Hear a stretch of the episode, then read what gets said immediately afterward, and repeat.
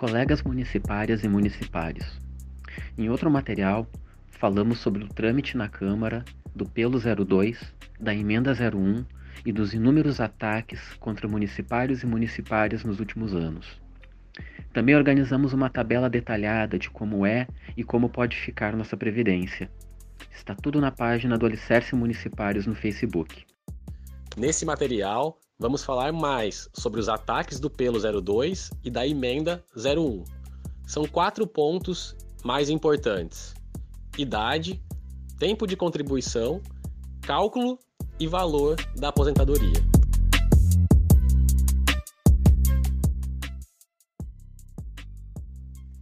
É importante afirmar: não existe déficit da Previdência. O Previmpa é superavitário.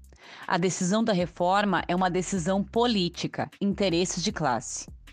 Mas afinal, o que muda com essa reforma da Previdência que o Melo quer aprovar?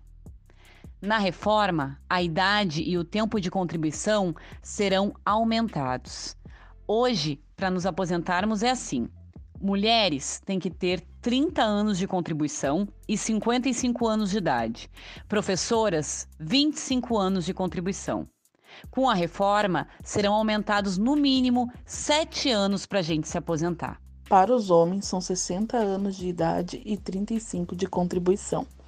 Para os professores, ao invés de 35 anos de contribuição, são 30 anos de contribuição e 60 de idade. Mas com a reforma, muda muita coisa e muda para pior. Além de aumentar o tempo de contribuição e a idade para aposentadoria, há outras regras que precisam ser cumpridas por todas e todos. 25 anos de contribuição, 10 anos de serviço público e 5 anos no cargo da aposentadoria. Ainda não é tudo.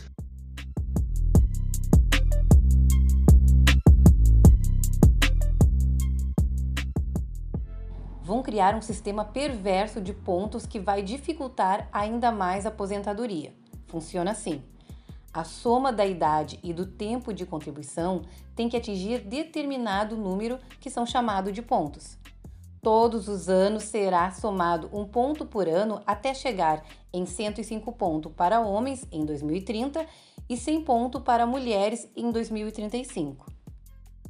É chato, pode parecer confuso mas juntos e juntas dá para entender a maldade. Em 2021, se essa reforma for aprovada, fica assim: mulheres precisam de 86 pontos, ou seja, tem que ter 56 anos de idade, já aumenta um ano na idade, e 30 anos de contribuição. A soma de 56 anos de idade com 30 anos de contribuição é igual a 86 pontos.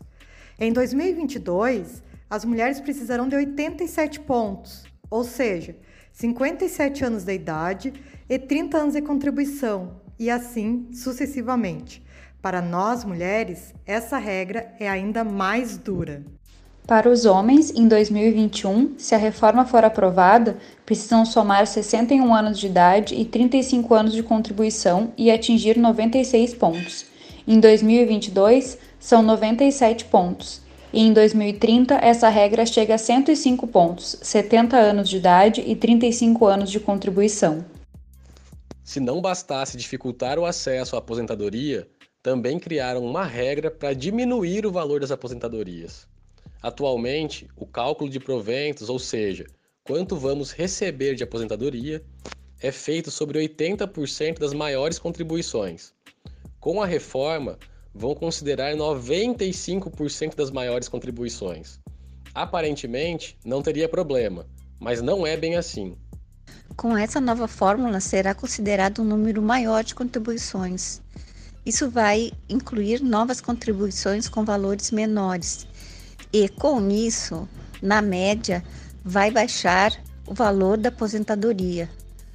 Ou seja, além de não repor a inflação dos nossos salários, desmontar nosso plano de carreira, ainda querem diminuir nossa aposentadoria.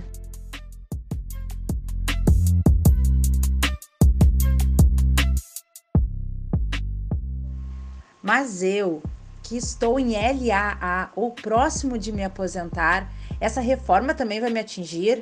Vai. E com certeza tu vai ficar mais distante da aposentadoria, colega. No pelo 02, a proposta é dobrar o tempo de contribuição que falta para se aposentar. Assim mesmo, se falta um mês, passa a faltar dois meses. Se falta três anos, passa a faltar seis anos. Na emenda 01, fizeram outras regras, mas nos dois casos o sentido é o mesmo: aumentar o tempo de trabalho. Na emenda 01, há quatro situações diferentes. Primeiro, para quem falta menos de dois anos para se aposentar, precisaria trabalhar esse tempo que falta e somar mais 50% deste tempo. Por exemplo, se atualmente falta um ano e quatro meses para Denise se aposentar, com a reforma deverá trabalhar por um ano, quatro meses e mais os oito meses de pedágio, ou seja, vai faltar dois anos. Segunda situação: se falta mais de dois anos e menos de cinco anos, tem que trabalhar o tempo de contribuição que falta mais 60% de pedágio. Por exemplo, se atualmente faltam três anos e dois meses para Cláudio se aposentar, deverá trabalhar por três anos, dois meses, mais o pedágio de um ano, dez meses e 24 dias. Ao invés de dois anos e meio, passa a faltar mais de cinco anos.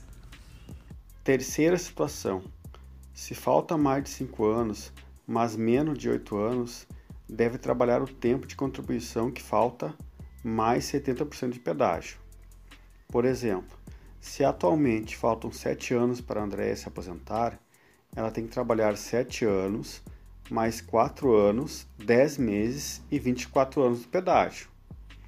A partir da reforma não faltam 7 anos, mas 11 anos 10 meses e 24 dias. A última situação era para quem falta mais de 8 anos, aí deverá trabalhar o dobro do período que falta.